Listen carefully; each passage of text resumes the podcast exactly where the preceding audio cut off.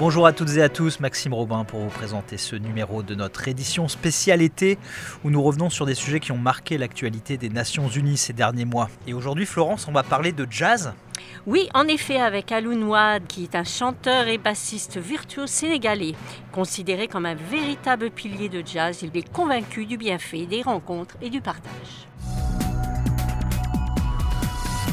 La musique, surtout le jazz, je dirais, l'une des choses qui a été créée par l'homme, c'est euh, durant ce siècle ou même euh, depuis le 19e siècle, l'une des choses les plus positives, je vais dire, parce que c'est quelque chose qu'on se partage sans tiraillement, c'est quelque chose qu'on soit de Los Angeles ou qu'on soit de Dakar ou de Madagascar, de Paris, de Japon, partout où on y va, il y a un événement qui s'appelle Festival de jazz. Ça existe que dans le jazz. Comme je dis aussi, euh, le jazz, c'est comme un arbre. Les racines viennent de l'Afrique.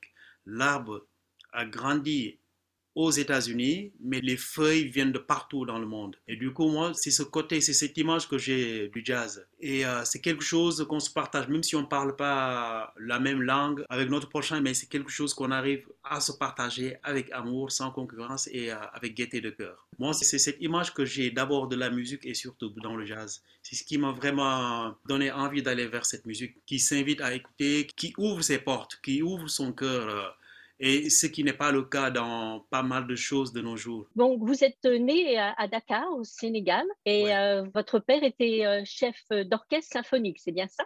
Effectivement, de la musique principale des forces armées sénégalaises. Et donc, euh, vous avez commencé très jeune dans le monde de la musique. Donc, quels ont été justement vos, vos débuts? Écoutez, mes débuts, en fait, c'était quand même assez naturel parce que j'ai grandi dans l'univers de la musique. Mon père était musicien, mes oncles ont fait de la musique. Du coup, il y avait de la musique partout dans la maison. Donc euh, voilà, quoi, je ne pouvais pas en échapper. Mon seul choix, c'était la musique.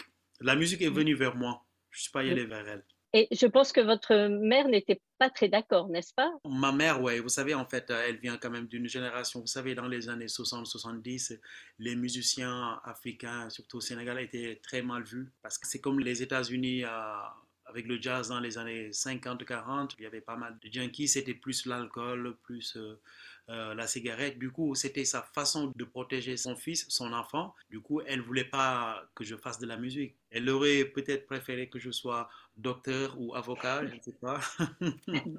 Mais vous êtes arrivé à la convaincre? Ouais, finalement. Bon, après, elle a vu qu'il n'y avait rien à faire. Quoi. Elle a essayé de couper les cordes par-ci, par-là. Mais après, elle était quand même fière d'avoir un, fils qui a réussi quand même à faire ce qu'il avait envie de faire, en l'occurrence la musique, et surtout de la faire bien. C'est le plus important dans tout ça.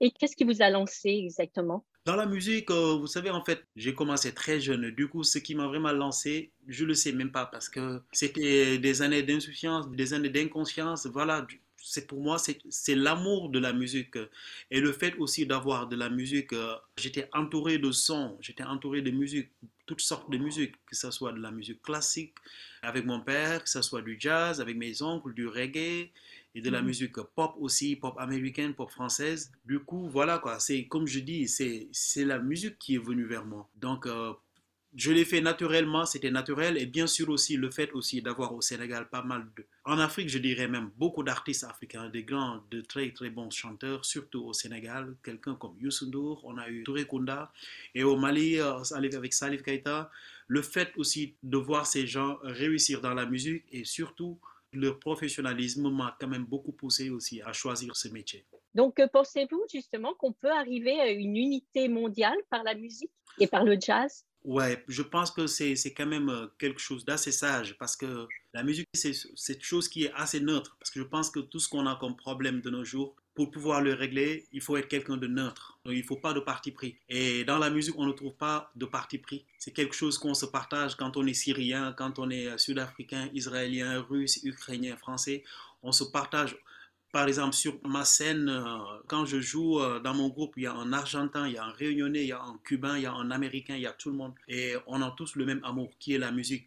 Donc, du coup, je pense que par le biais de la musique, on peut arriver à résoudre beaucoup de choses. En tout cas, moi, c'est mon rêve. C'est mon rêve d'unifier ces peuples et de résoudre à ma manière, à ma petite personne, plein de choses grâce à la musique. Et c'est ainsi que se termine ce numéro de notre édition spéciale été. Merci à tous pour votre fidélité et à bientôt.